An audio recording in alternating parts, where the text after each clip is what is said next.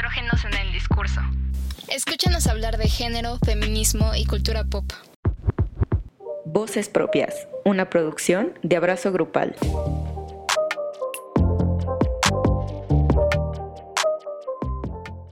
Hola a todas, a todos, a todes. Espero estén muy bien en donde sea que estén. Primero que nada, agradecerles que nos acompañen una semana más. Hoy me acompaña Ara, como siempre. ¿Cómo estás, Ara? Hola, me, bien, bien, gracias. Aquí otra semana más para este programa. Y lo que pasa es que en el episodio de hoy, digamos que tenemos un poquito de más de cercanía con nuestra invitada, porque también es colaboradora de Abrazo Grupal, esta maravillosa plataforma en la que a mí y yo estamos y pues Greta también, ¿no? Greta Ángel es defensora y activista en derechos humanos. Como les decía, también realiza publicaciones constantes desde las redes sociales de Abrazo Grupal. ¿Cómo estás, Greta? Ay, estoy súper emocionada de que ustedes sean mi primera vez en un podcast. Entonces, estoy muy, muy contenta. Muchísimas gracias por la invitación. No, pues gracias por aceptar la invitación. Nosotras encantadas de tenerte. Sí. sí, sí. Y pues nos puedes platicar un poquito más sobre ti, sobre lo que haces, a lo que te dedicas. Pues yo trabajo en un organismo autónomo de derechos humanos aquí en el estado de Guanajuato y este pues soy internacionalista de, de profesión, supongo. Este, pero ya me encaminé como a la especialización en derechos humanos desde hace ya como tres años y me gustó mucho y me gustó al grado de que ya le dedico como todos mis espacios fuera de la chamba a poder como hacer activismo, sobre todo en materia como de género y diversidad, diversidad sexual. Entonces, pues me dedico justo a, hacer esto, ¿no? A hacer conciencia. Entonces, gracias por invitarme a este espacio. No, hombre, gracias a ti, estamos muy emocionadas. Además, siento que hay mucha gente que como que no sabe que se puede hacer, por así decirlo, una profesión de los derechos humanos, ¿no? O que también esto puede ser más que un hobby, por así decirlo, y pues está súper interesante escucharte. Sí, digo, o sea, sí se puede hacer una carrera de esto, pero no lo recomiendo si quieren vivir como una vida feliz y tranquila. Normal. Ay, sí. Definitivamente, porque, o sea, sí, creo que esto de la ignorancia te da felicidad es algo muy real. Entonces, cuando te das cuenta de pues todas las injusticias, todas las opresiones, toda la discriminación en la que vivimos y que en realidad, o sea, tú eres un pequeño granito de arena en este gran mar, entonces, pues es complicado, mm, pues, pues sí, plantarte frente al monstruo, pero pues al final como vas poniendo tu granito y esperas que de mañana sea mejor, ¿no? Y es complicado, es difícil, sí es muy cansado, o sea, creo que también, o sea, las personas que de verdad se dedican como a acompañar a las víctimas, por ejemplo, de violaciones y vulneraciones a derechos humanos, pues tienen todo mi respeto porque pues es una, una cosa como muy complicada, muy eh, demandante. Yo trabajo, por ejemplo, en el área como más amable, que es el área de capacitación y educación, ¿no? Entonces, pues todavía ahí no está tan duro, pero igual te das cuenta de, de muchas cosas y sí, es muy cansado, pero pues si quieren vivir una vida de mucha conciencia, de satisfacciones pequeñas, pero pues de pequeñas y grandes victorias, es, es un buen lugar, ¿no? Sí, me imagino. Imagino que es muy complicado a veces como entrarle a estos temas, como esta chamba. Y me gustaría preguntarte, ¿cómo inició tu pasión como tal, eh, como defensor de los derechos humanos o como activista? O sea, ¿qué pasó en tu vida para decir, necesito dedicarme a esto? O sea, pues desde que era morrita siempre me gustó como defender como al desprotegido, ¿no? O sea, siempre fue como lo mío. siempre era como bien guerrera y nunca me quedaba callada. O sea, en la escuela y así. O sea, por ejemplo, les puedo contar como que cuando estaba en la escuela, yo estaba en una escuela de, pues, de monjas, América sabrá de qué hablo. Y eh, pues eh, estando ahí, pues claro que pues las mujeres no podían hacer deportes de contacto, por ejemplo, y yo me aferré, me aferré hasta que me dejaron puedes estar, por ejemplo, en la selección varonil con los hombres, ¿no? Y estuve jugando con ellos como tres años. Y como cuando veo atrás, digo, ahí empecé como el activismo, porque a partir de eso, pues se generaron espacios para mujeres y sí fueron como pautas importantes en mi vida. Y ya como ya de manera más profesional, tuve la oportunidad de realizar un voluntariado en un centro de derechos humanos en Chiapas, el Centro de Derechos Humanos Fray Bartolomé de las Casas, Y ahí yo estaba trabajando con el equipo de Selva Frontera y hacíamos seguimiento de casos de tortura, desplazamiento y desapariciones forzadas. Ahí me di cuenta de lo que en realidad era, era la vida, ¿no? O sea, como que yo vivía en un lugar de mucho privilegio y que tenía que hacer algo con ese privilegio. Entonces ahí tomé la decisión como ya consciente de dedicarme a, a los derechos humanos de manera profesional. No manches, qué cañón y qué chido. Y justo hablando de, de estos privilegios, que, que, pues ahora sí que a ti te tocó darte cuenta, creo que, no sé ustedes qué piensen, tal vez como que te lo hueles de alguna forma conforme vas creciendo, que eres privilegiado, ¿no? Incluso algunos nuestros papás nos dicen de que sea agradecido porque tienes esto y luego te enfrentas con otras realidades que viven pues prácticamente a la vuelta de la esquina de nuestras casas y es como, wow, o sea, ¿qué onda? Como que ¿por qué nadie habla de esto, no? ¿Por qué nadie se preocupa? Y conforme te vas metiendo a pues X movimiento social que sea al que perteneces o una causa que a ti te interesa, creo que te empiezas a dar cuenta de ciertos privilegios que justo cuando planeamos este episodio hablábamos que hay gente que neta no tiene idea de estos privilegios. ¿Qué, qué piensan de eso? ¿Qué pedo con esa gente? O sea, creo que es algo muy complejo, ¿no? Porque, o sea, a pesar de que, por ejemplo, yo me reconozco como una persona privilegiada, también reconozco que de manera como transversal vivo muchas opresiones. Por ejemplo, el ser mujer, el ser disidencia sexual, o sea, el ser joven. Y entonces, como saberte oprimido también te ayuda a darte cuenta que hay más opresiones allá afuera, ¿no? Creo que ese fue como el primer paso, o sea, yo reconocerme como una persona que vivía opresión, entonces dije, sí, tengo ciertas, eh, ciertos beneficios, sea, porque es eso, ¿no? Al final son derechos, pero si yo los tengo y no los tiene nadie, pues son beneficios, no son derechos. Y pues ahí me di cuenta que a pesar de que vivía estas opresiones, podía empatizar con otro tipo de opresiones que pues también son profundas, sistemáticas, estructurales y a partir de ahí como empezar a cuestionar. Y creo que es lo más difícil, porque sí, o sea, es preguntarte a ti mismo, misma, misma, como, sí, tengo todo esto y porque yo lo tengo, alguien más no lo tiene, ¿no? Porque yo lo tengo, alguien no está en esta posibilidad. Entonces, creo que eso es lo más difícil para las personas en general, cuestionarse su privilegio, porque al final cuestionárselo implica cederlo, perderlo, o sea, estar dispuesto a entregarlo para pues, que a todos nos toque tantito, ¿no?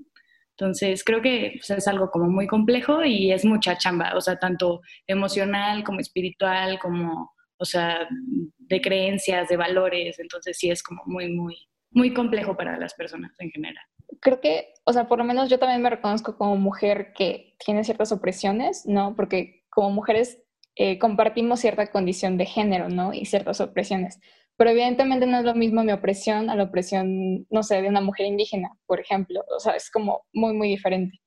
Eh, pero creo que reconocerme como una persona, así como tú dices, que vive ciertas opresiones, me ayuda a ser más empática. Creo que eso también es muy, muy valioso lo que dices. O sea, retomando como otro tema muy parecido a lo que estamos hablando, yo pienso, por ejemplo, en en la gente, es, esta gente que dice AME que no reconoce sus privilegios, más por ejemplo, eh, siendo hombre heterosexual blanco, ¿no? O sea, que justo el movimiento feminista ha visibilizado muchas cosas, bueno, enfocándonos en este movimiento, ¿no? Y cómo algunos hombres como que no, no se reconocen privilegiados o, o, no lo ven o se victimizan incluso, ¿no? O sea, es como de, ay, es que me están apuntando y pues ahora me victimizo.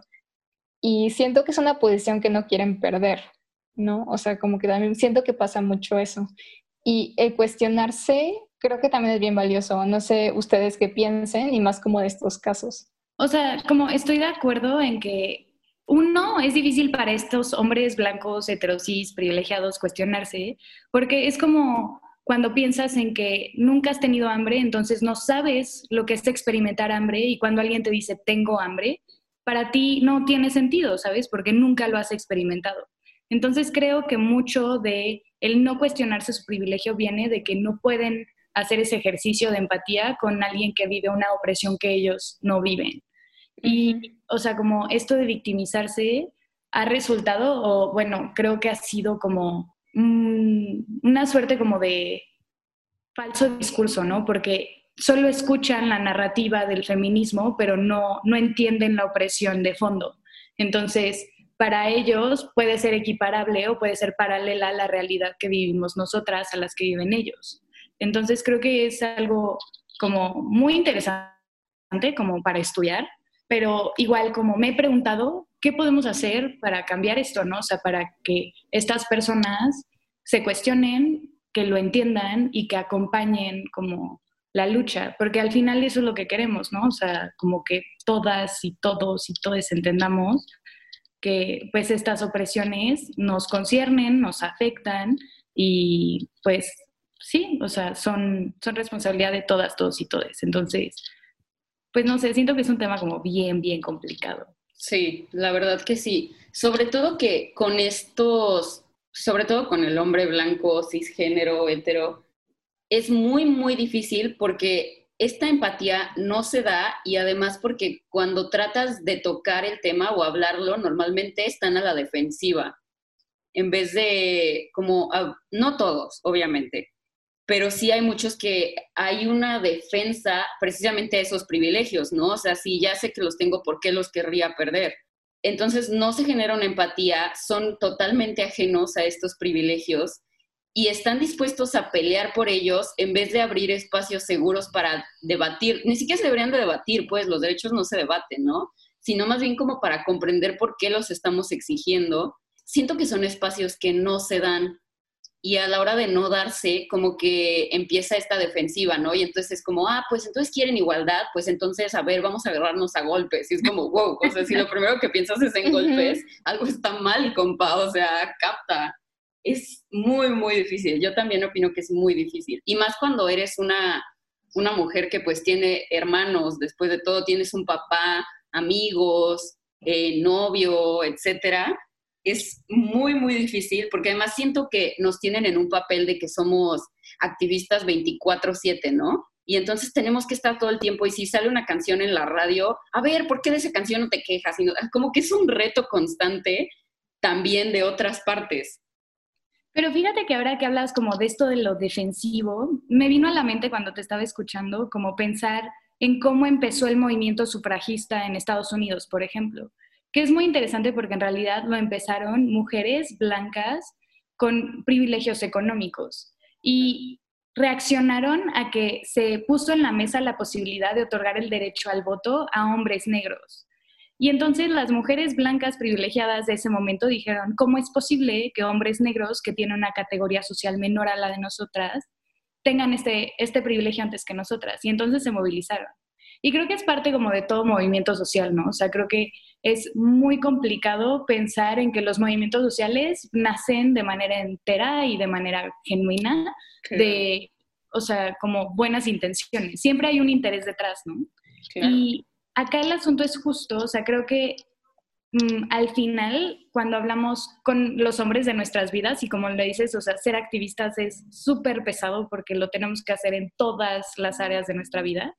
O sea, al final es justo hacerles entender que esto va a tener un beneficio, que hay un interés común para todas las partes, porque no es que ellos sean el enemigo, sino que hay algo que incluso a ellos les afecta y no se dan cuenta, ¿no? Porque pues ahora sí que las, eh, pues sí, las opresiones de género no nos afectan, o sea, nos afectan en mayor medida a las mujeres, pero también les afectan a ellos. O sea, si pensamos en los índices más altos de suicidios en el mundo, tienen que ver con con los varones, ¿no? ¿Por qué? Porque no pueden expresar emociones, por ejemplo, o el abuso de sustancias, alcohol, drogas, mayor incidencia en hombres, heridas accidentales, hombres. Entonces, o sea, tiene que ver también con, con cómo nos han vendido esta expectativa social de cómo ser hombres y mujeres.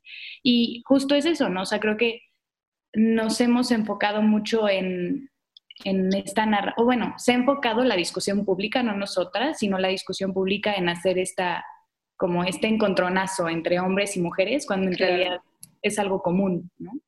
Sí, justo me parece muy interesante lo que dices em, y quiero retomar esta parte como de historia que retomas de los movimientos sociales, de los derechos civiles, ¿no? Y también del sufragismo. Yo, por ejemplo, investigué como eh, algunas cosas que pasaron entre dos movimientos, ¿no? Que es el movimiento de derechos civiles eh, bueno, de personas afroamericanas y el movimiento de, mm, de la comunidad LGBT ¿no? Justo el día que eh, Obama subió a la presidencia, que fue un paso enorme para la comunidad afroamericana, también pasó algo que consideraron como muy desastroso, ¿no? Ese mismo día, muchas personas discriminaron a las y los afroamericanos como personas homofóbicas porque justo ese día hubo problemas con la aprobación de una proposición 8 que fue en California, ¿no? Que es este procedimiento pues legal que fue sometido a voto popular y se eliminó precisamente el derecho de las parejas del mismo sexo a contraer matrimonio. Y estaba como esta mentira de que la comunidad afroamericana tuvo el 70% de los votos como a favor de que se quitara. Entonces digamos que hubo como una ¿cómo, ¿cómo decirlo? Como una separación muy grande entre ambos movimientos. O sea, es como de, ok, te estoy apuntando a ti de ser homofóbico cuando realmente no es cierto. Entonces, digamos que también ha habido problemas históricos, ¿no? Dentro de estos avances de alguna otra manera. Pero te quiero preguntar a ti, que creo que podría ser una perspectiva bien interesante en cuanto a esto, ¿no? ¿Realmente crees que hay una intersección entre los movimientos, o sea, en búsqueda de derechos? O sea, ¿qué tienen en común, no? En esta parte. Y es que creo que ahí está el meollo del asunto, ¿no? porque cuando pensamos en los movimientos sociales, pensamos, por ejemplo, en el feminismo y que tiene como sus estandartes y tiene como sus motivos de lucha. Y luego pensamos como en el movimiento LGBTIQ y que tiene, pero incluso dentro de ahí tenemos al movimiento trans, tenemos al movimiento eh, pues que busca el reconocimiento del matrimonio igualitario, por ejemplo. O sea, como tenemos diferentes movimientos y pensamos que tienen como diferentes motivos, ¿no? O razones de lucha. O sea, igual si pensamos en los movimientos indigenistas, pensamos que tienen también alguna razón de ser específica y que estos no confluyen de ninguna manera con los otros movimientos.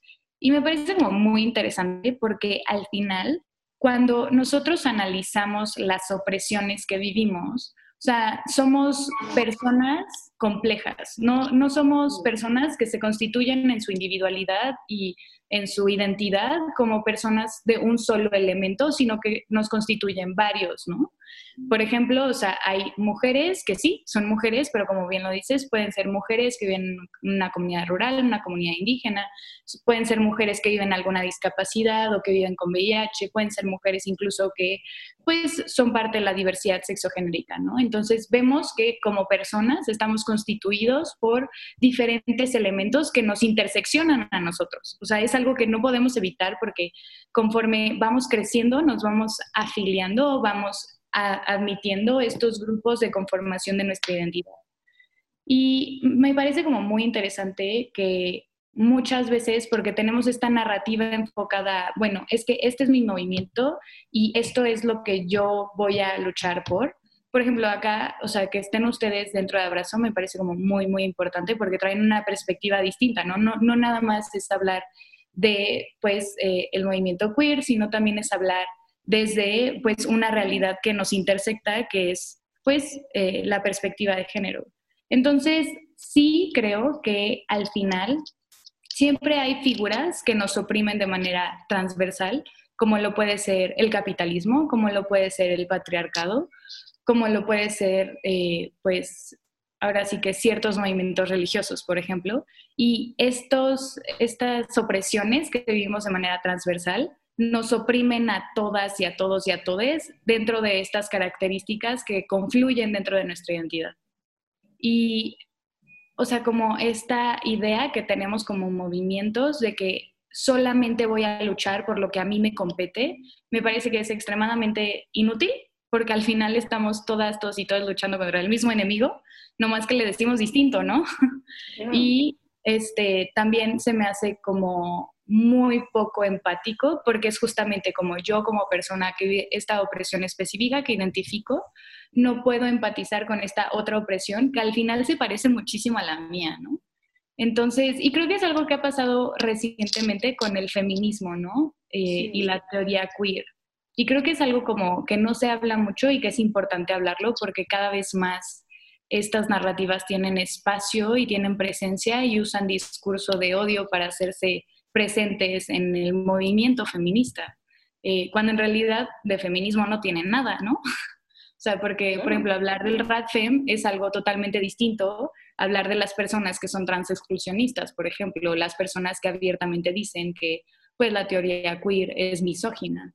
Y creo que es muy importante porque al final, por ejemplo, esto de que lo que nos, eh, nos oprime, pues es el patriarcado de manera transversal, tanto a las personas disidencias sexogénicas como también a las mujeres.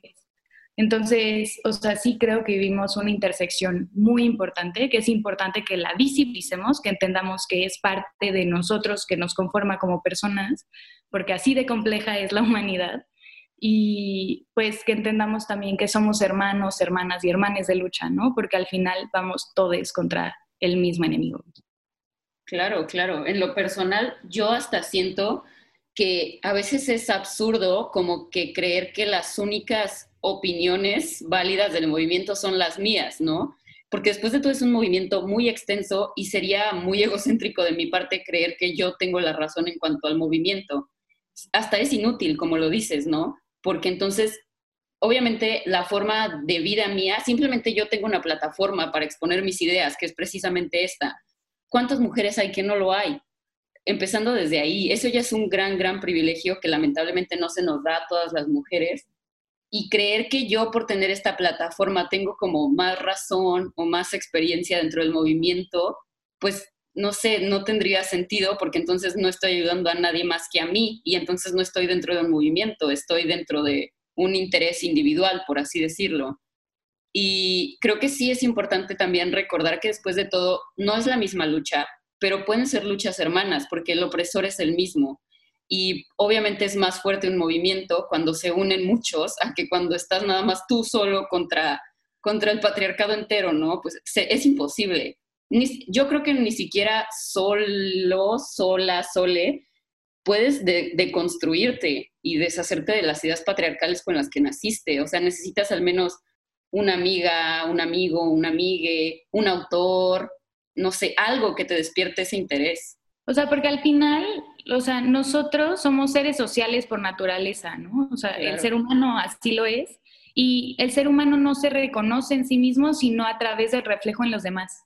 Eso es súper importante, porque entonces si yo no encuentro esos ecos de mí en otros, yo no existo. O sea, es, eh, filósofos lo han hablado por años, ¿no? Pero es una realidad que sí, yo vivo ciertas opresiones, pero eso no la vuelve como la única opresión que existe. Exacto. Y además, o sea, esa única opresión, que puede ser una, una opresión que yo vivo, muchas otras personas la pueden vivir y experimentar de distintas maneras. Sí, yo también estoy de acuerdo con, con ustedes. Aparte también, o sea, lo pienso mucho y siento que muchos avances eh, no sé, por, poner un ejemplo de la comunidad LGBT siento que de manera inconsciente se lograron gracias a, a, que espejearon estrategias del movimiento de los derechos civiles, ¿no? O sea, como vieron qué cosas funcionaron, como para un poco, quizá no replicarlas tal cual, pero sí abonar a eso, ¿no? Entonces siento que sí hay intersección de alguna otra manera. Así que, por ejemplo, Martin Luther King se inspiró de la no violencia de Gandhi. Así pasa a veces, ¿no? O sea, siento que movimientos inspiran otros movimientos para, para incluso avanzar a un ritmo mucho más rápido en cuanto a reconocimiento de derechos humanos, porque es un tema que nos importa a todos, ¿no? Y a todas y a todos pues es como la tirada, ¿no? Se ha convertido en como, como en este ideal más alto, ¿no? O sea, los derechos humanos. Porque quieras o no, somos personas que somos dueñas de nuestro propio destino y queremos eso. O sea, discutir derechos humanos es como súper básico. Entonces se me hace como súper padre poner esto en la mesa, la neta. Y eh, bueno, pasando a otro tema que me parece también importante y hablando de movimientos, Sabemos, Greta, que tú también eres feminista y justo mencionaste antes de empezar el programa, me dijiste que estás enojada con las mujeres que son parte también del movimiento y quería preguntarte por qué. o sea, si, no sé si nos pudieras explicar un poquito más sobre esto, como de la situación que tienes. Sí, o sea, pues como lo habrá notado, yo soy feminista interseccional, ¿no? O sea, eso implica que reconozco que mi opresión es la única y que hay opresiones que atraviesan opresiones, ¿no? O sea, que no es lo mismo lo que vive una mujer afrodescendiente a lo que vive una mujer dedicada al trabajo sexual, a lo que vive una mujer en una comunidad rural, a lo que vivo yo, ¿no? Entonces, como desde, el inter, o sea, desde la interseccionalidad es entender justamente que mm, hay discriminaciones que se suman a otras discriminaciones y pues esas discriminaciones se vuelven todavía más profundas y se vuelven más difíciles de sortear y se vuelven obstáculos sociales que no dejan a las personas salir de la situación o los contextos en los que se encuentran. Y entonces, cuando yo entro al Twitter y sigo a mis feministas de confianza y veo que Feministland de nuevo está ardiendo porque alguien dijo que, eh, pues, bueno, no, voy a ni siquiera dar espacio a, esas voces porque no estoy dispuesta a otorgar mi tiempo y mi, mi, energía en eso, pero, o sea, sí hay muchas personas, como les estaba mencionando hace un momento, que se declaran como, por ejemplo, feministas, eh, pues sí, radicales, y que dentro de esta teoría, pues hablan mucho como de cómo es el sexo, esta categoría, la que genera la opresión, ¿no? Incluso, o sea, se, se, echan mano como de algunas teoristas como Simón de Beauvoir, ¿no? Y leen solo lo que les conviene, porque muy bien Simón nos había explicado ya que, pues no se nace mujer, se llega a serlo, ¿no? Y eso implica justamente entender que la construcción de, de, este sexo no se basa únicamente en las características biológicas que nos componen, sino porque este, también entender que esas características biológicas cobran ciertos significados de acuerdo a la socialización de nuestros cuerpos. Y me parece como muy tonto que haya personas que todavía defiendan que nuestros cuerpos nos van a definir cuando claramente es la socialización de estos la que va a generar la opresión que vivimos, porque al final, pues también las, eh, pues es negar realidades que no entran dentro del binarismo, por ejemplo, o sea, el decir que pues únicamente las personas que están, eh, que tienen vulva, vagina, útero, senos, están oprimidas, pues también deja fuera a 11 millones de personas que viven como personas intersexuales y que también viven opresión sexual, pero de otra forma, ¿no? O sea, y es también entender que las mujeres trans, por ejemplo, que viven la socialización de ser mujeres, porque su expresión de género así la socializa también, pues negarles que viven esa opresión también desde el género solo porque no tienen estas características biológicas me parece irreal, ¿no? Y me parece también irreal que al final lo que hacíamos desde el feminismo era darle a la, o sea, darle una oportunidad a las mujeres de ser lo que quisieran ser, porque el patriarcado nos había dicho por años que teníamos que ser de, cierta forma para ser buenas mujeres, ¿no? Y ahora el feminismo me está diciendo que si yo no creo estas cosas o que, por ejemplo, hace poco me dijeron que porque tenía un novio y tenía relaciones sexuales con él, pues estaba siendo esclava de del falo y entonces no era buena feminista, ¿no? Y entonces, ¿cómo hay mujeres que se dicen feministas y que me están diciendo a mí cómo tener que ser mujer y están replicando estructuras del patriarcado, ¿no? Al final. O sea, y, y la verdad es que me enoja mucho porque ese no es el feminismo, no es lo que busca el feminismo, no habla de ni siquiera de la teoría real del feminismo, sino de lo que es conveniente para el discurso frente a un enojo o una situación, un contexto específico en el que pues nos sentimos que tenemos esta, pues sí, este derecho, ¿no? De pisotear y de decirle a las personas lo que está bien y lo que está mal. Sí, totalmente de acuerdo. Justo pensaba mucho en tu, en tu live que hubo en Abrazo Grupal, que decían que también dentro del feminismo tenemos que estar abiertas a la crítica constructiva, ¿no? Porque incluso se ha llegado a un punto de que, ay, si es mujer no la critiques, o si es mujer, entonces es tu súper amiga. Pues no, o sea, igual y no estoy de acuerdo con tus ideas, ¿sabes qué? O sea, como tú me estás pidiendo que yo viva el feminismo, que es contra mi papá y mi hermano y todos los hombres, pues igual y no va conmigo, ¿no? Y igual y yo necesito otro camino, otro tipo de, de deconstrucción y tenemos que hacérnoslo ver. O sea, no porque seamos mujeres y estemos dentro del movimiento estamos bien. Más bien necesitamos, pues, ayudarnos y sacarnos del hoyo entre todas, porque siento que precisamente estos, porque ahora incluso se está permitiendo el discurso de odio eh, con el estandarte de feminista, ¿no? Y entonces, las, o sea, como que las intenciones del movimiento se ven opacadas por este enojo, que yo comprendo el enojo, yo también he estado muy enojada, pero eso no me va a reducir a que nací con vulva y que entonces pues la construcción de lo que yo soy gira en torno a lo social, como tú dices. Porque si digo entonces que solo ser mujeres porque nací con vulva, vagina y senos, pues entonces es limitarme a lo, como a, algo que prácticamente sería hasta mejor, porque realmente lo que a mí me construyó para oprimirme fue la sociedad, el reconocimiento mío a través de los otros es lo que me oprime y es lo que me está diciendo cómo debo ser y cómo no debo ser. Y pensarlo de otra forma me parece muy extraño, o sea, como que no, no logro comprenderlo, pues, porque entonces, pues, si yo pienso que solo por la biología es que me han estado oprimiendo, o sea, está muy, muy cabrón, porque entonces, ¿dónde quedó todo el constructo social que estamos intentando derrumbar? Aparte, sentido común, o sea, si te preguntas, si me quitan los ovarios, la matriz y así, ya no me puedo definir como mujer, ¿sabes? Después de toda la construcción que he tenido. O sea, ¿qué onda con eso, no? Sí, es bien extraño. Coincido totalmente con ustedes. O sea, hasta es como por sentido común que sí me genera muchas dudas, pero justo también quisiera preguntarte, Greta, y quisiera también como saber sus opiniones, si hay como también un espacio de sororidad, porque justo también querías hablar de eso, Greta, ¿no? O sea, hablar como de la sororidad que, que hay incluso dentro de las mismas ramas del feminismo. Creo que también estaría bien padre abordar eso.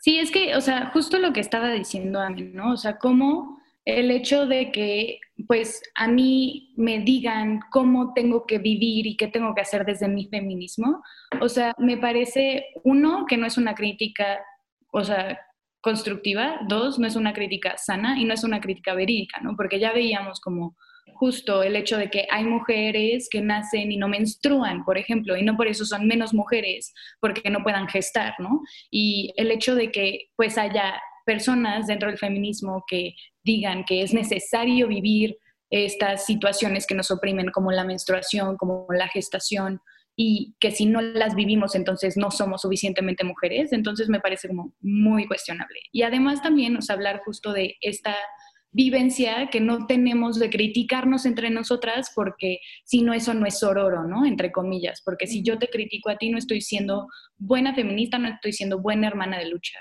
Y me parece como que es otra vez replicar una de las prácticas muy arraigadas que tiene el sistema patriarcal, ¿no? Por ejemplo, ¿qué pasa con los hombres que actúan de manera machista al lado de sus amigos?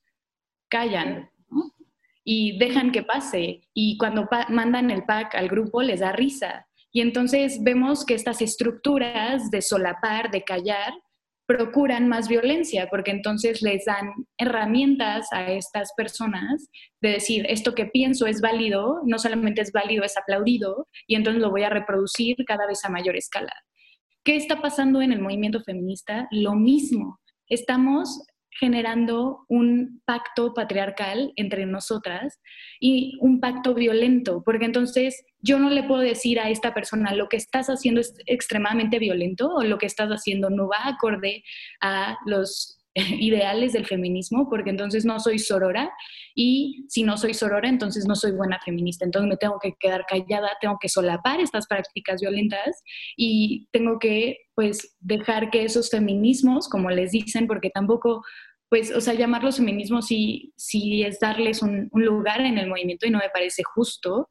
Este, y pues no, no me parece que sea ni sororo, ni bueno para el movimiento, ni bueno para las personas que estamos dentro de él, ni bueno para las personas a las que están atacando fuera de él, ¿no? O sea, entonces creo que este concepto que tenemos de ser sorora, de te aguanto todo, aunque me caigas mal, aunque considere que lo que haces no es correcto y además considere que pasa las líneas de lo que es violento, entonces me parece que bajo ningún estándar, pues es sororidad, ¿no? O sea, creo más sororo el hecho de decirle a alguien, ¿sabes qué? La estás regando duro, pero aquí estoy yo para echarte la mano y aquí podemos sacarlo a flote juntas, ¿no? Y podemos estudiar, podemos ver en la práctica cómo lo vivimos y cómo lo socializamos, pero no lo estamos haciendo, estamos dejando que suceda, nos estamos quedando calladas y con manos cruzadas. Sí, la verdad, yo también, y más Porque sería absurdo pensar que hay feminismos que no se construyen en las redes sociales. Claro que sí. Y hay muchas chavas, muchas niñas que están pues introduciéndose a esto gracias a las redes sociales y que precisamente entres a Twitter y que está hirviendo el mundo porque hay una transfobia bien cabrona que se está haciendo pasar, o sea, que se está infiltrando en el feminismo, es como por, y porque yo no te puedo decir que está mal, porque soy mujer y tú también, pues no, o sea, como le decía, lo dije en otro capítulo, la pendejez humana no tiene género. Está bien cabrón, pero no tiene género, o sea, no, como que hay muchas cosas que no podemos pasar y dejarlas como, como, ay, pues ni modo, no voy a decir nada porque somos mujeres. Siento que precisamente la crítica es lo que nos va a hacer crecer como movimiento. Y creo que también hay otro problema. O sea, ahorita que, que pusiste en la mesa este tema, Greta, que es bien interesante, la verdad, siento que también hay otro problema dentro del feminismo en el que algunas ramas como, como tal, pues sí, que se hacen llamar feministas, realmente se creen superiores al resto de alguna otra manera. Bueno, eso yo lo he percibido, ¿no? De que en redes sociales más. Es como de, ah, es que necesitan leer teoría, incluso, incluso eso, eso para mí es un acto bien patriarcal también. O sea, de que... Súper clasista también. Sí, clasista también. Ajá, exacto. También se me hace así, ¿no? Y creo que el hecho de ser sororas, sí necesitamos como, uno, empezar a hacer críticas, ¿no? Con el mismo movimiento. Y también tener en cuenta que nuestra base es el cuidado mutuo. Eh, porque igual formamos una comunidad con base en eso y por eso no se puede ser feminista si eres racista, clasista, no sé, gordofóbica, o sea, ¿sabes? No, no, no puedes, me hace como muy, algo muy complejo, muy, muy complejo. No sé qué opinan ustedes. Sí, o sea, y justo como esto de, y yo también lo he escuchado como, ay, yo empecé en el IFEM, pero ya llegará la luz a sus vidas, ¿no? Y ya entenderán a través de la teoría que eso no es lo que hay que creer y van a llegar al RAD. O sea, como, ok, qué bueno que tú hayas encontrado un espacio donde pudieras sentirte, pues, reflejada y donde lo que tú estás leyendo y lo que estás consumiendo y lo que estás viviendo y experimentando te venga bien en tu vida, es algo muy, muy bueno y qué chido por ustedes, pero no aplica para todas las personas porque uno, cada cabeza es un mundo, o sea, vivimos en contextos distintos y es normal que no veamos la vida de la misma manera, ¿no? Pero incluso entendemos que hay ciertas máximas dentro del movimiento, a pesar de que somos de corrientes distintas, que se respetan, ¿no? O sea, y una de esas creo que, o sea, es eso, ¿no? O sea, como cuidarnos entre nosotras y también como el tema del autocuidado, porque creo que como mujeres se nos ha socializado a ser maternales, ¿no? A maternar a otros, a cuidar de otros.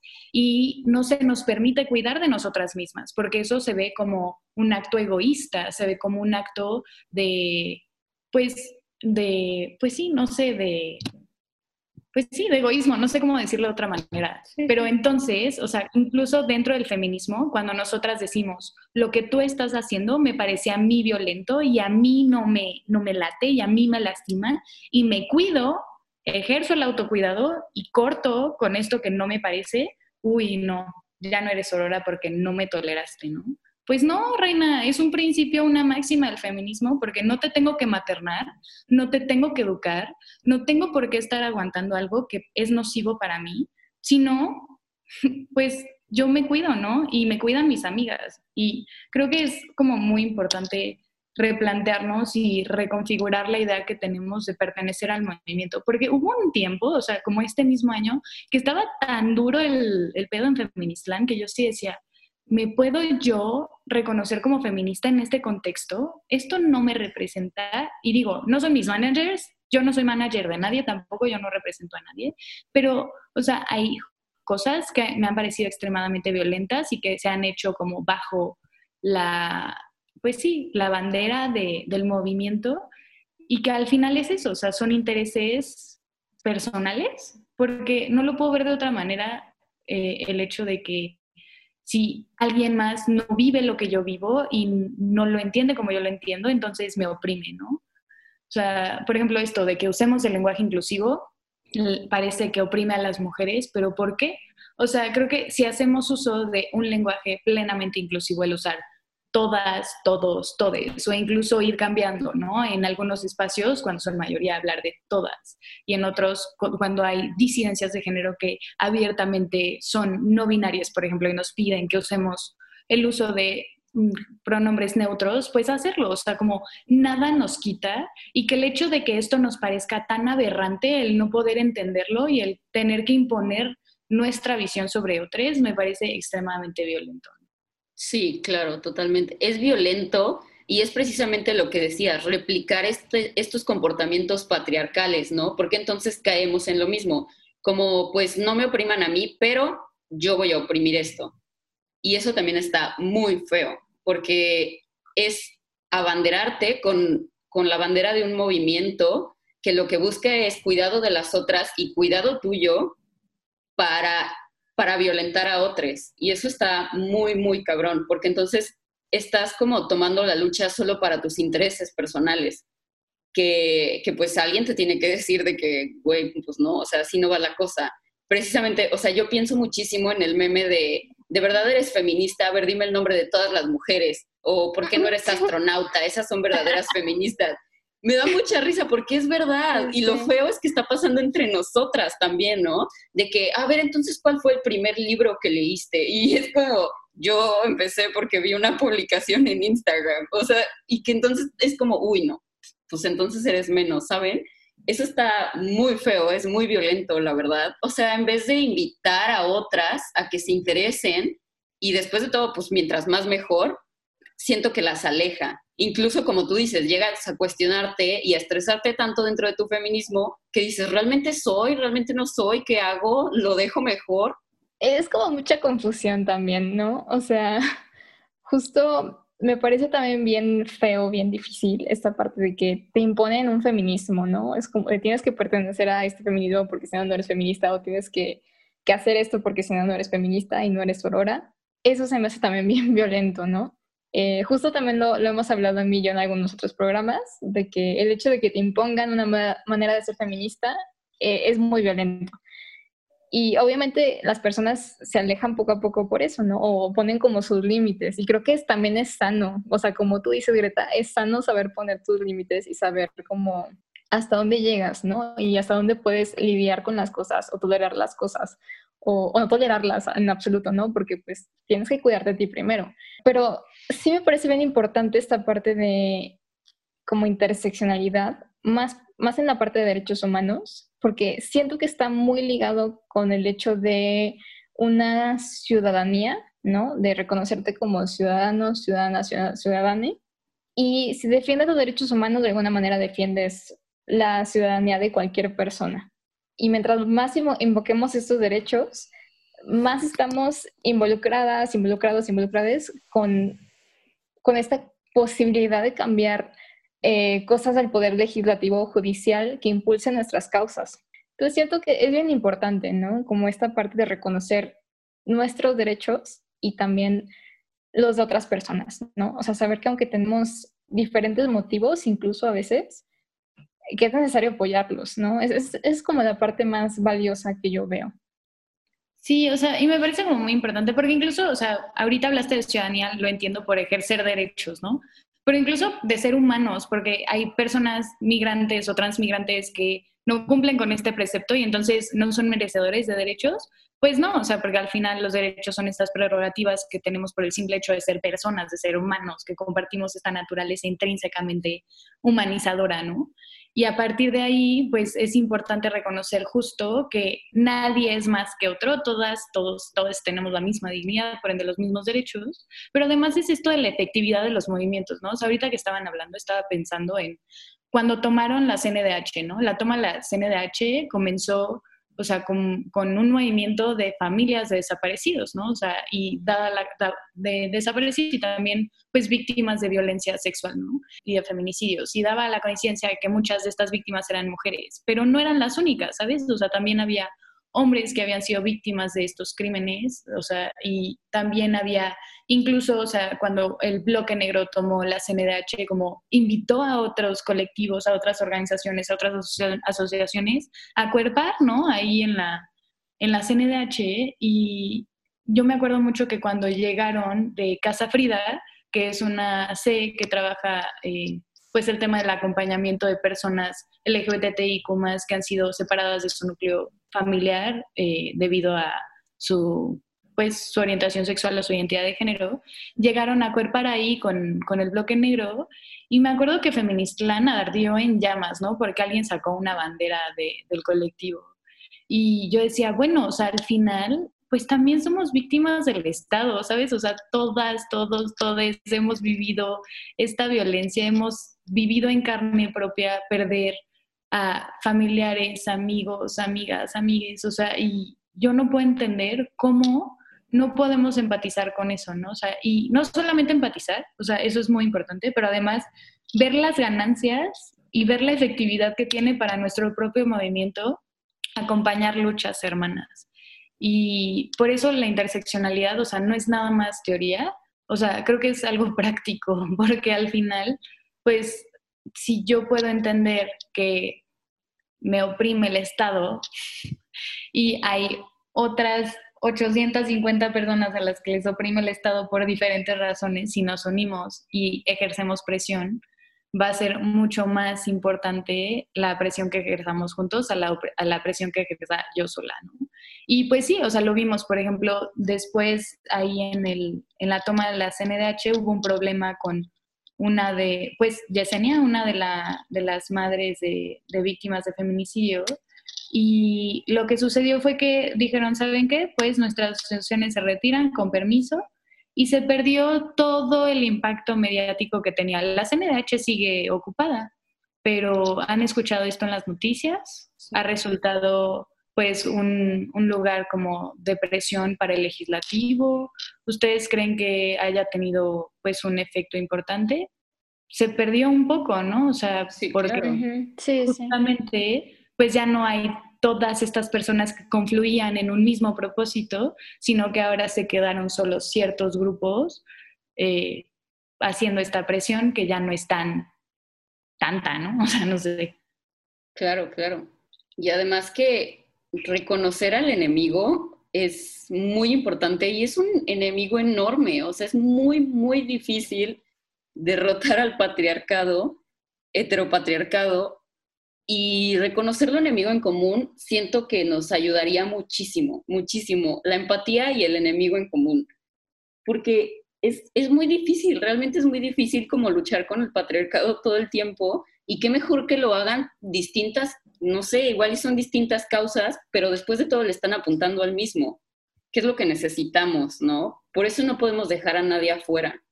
Aparte, o sea, si pensamos como en cosas básicas de derecho, derechos humanos, el derecho a la vida fue el primer derecho, ¿no? Prácticamente. O sea, normalmente yo creo que en casi cualquier cultura moral que analices, dice que los homicidios están mal, ¿no?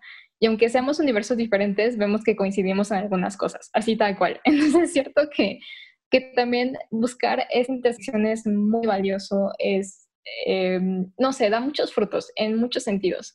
Entonces sí, coincido totalmente con ustedes, la verdad. Sí, y además, o sea, creo que es justamente, por ejemplo, desde el feminismo, es súper importante revisar como el discurso que usamos, porque cuando nos colocamos como únicas agentes y únicas, eh, pues sí, únicos entes oprimidos dentro de esta estructura patriarcal, pues también estamos generando una idea, un discurso donde vamos a colocar nuestro valor como personas en esto, ¿no?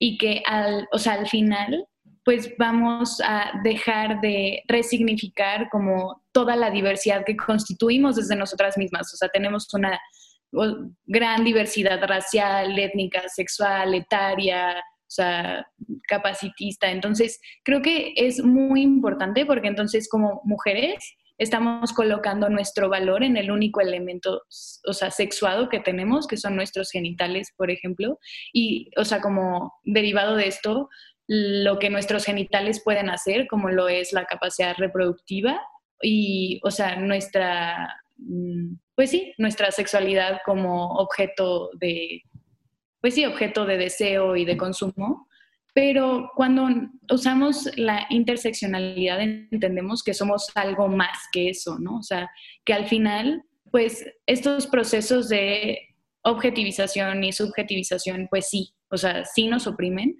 pero no nos constituyen y no nos determinan como mujeres.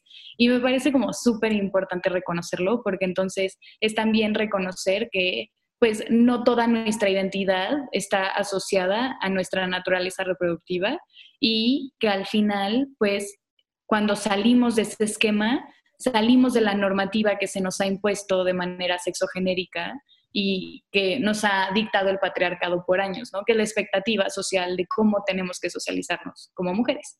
Entonces, o sea, creo que pasa lo mismo con otros movimientos, que nos casamos con un solo discurso, nos casamos con una sola narrativa y a partir de ahí creemos que eso nos determina y nos constituye, pero en realidad no, o sea, y no puedo dejar de pensar, por ejemplo, en las mujeres del ZLN, ¿no? Que nos vienen a dar como estas grandes eh, cachetadas con guante blanco, no lo puedo pensar de otra forma, porque cuando, o sea, cuando nos estamos acá en los sistemas occidentales peleando por qué es feminismo y qué no, ellas ya nos dieron tres vueltas y nos dijeron, nosotros tenemos otroras que son pues personas trans, no binarias desde hace años que forman parte de nuestras comunidades y tienen nombre, ¿no? Son otroras y entendemos que sus realidades son específicas y les acompañamos y nos acompañan en nuestra lucha, ¿no?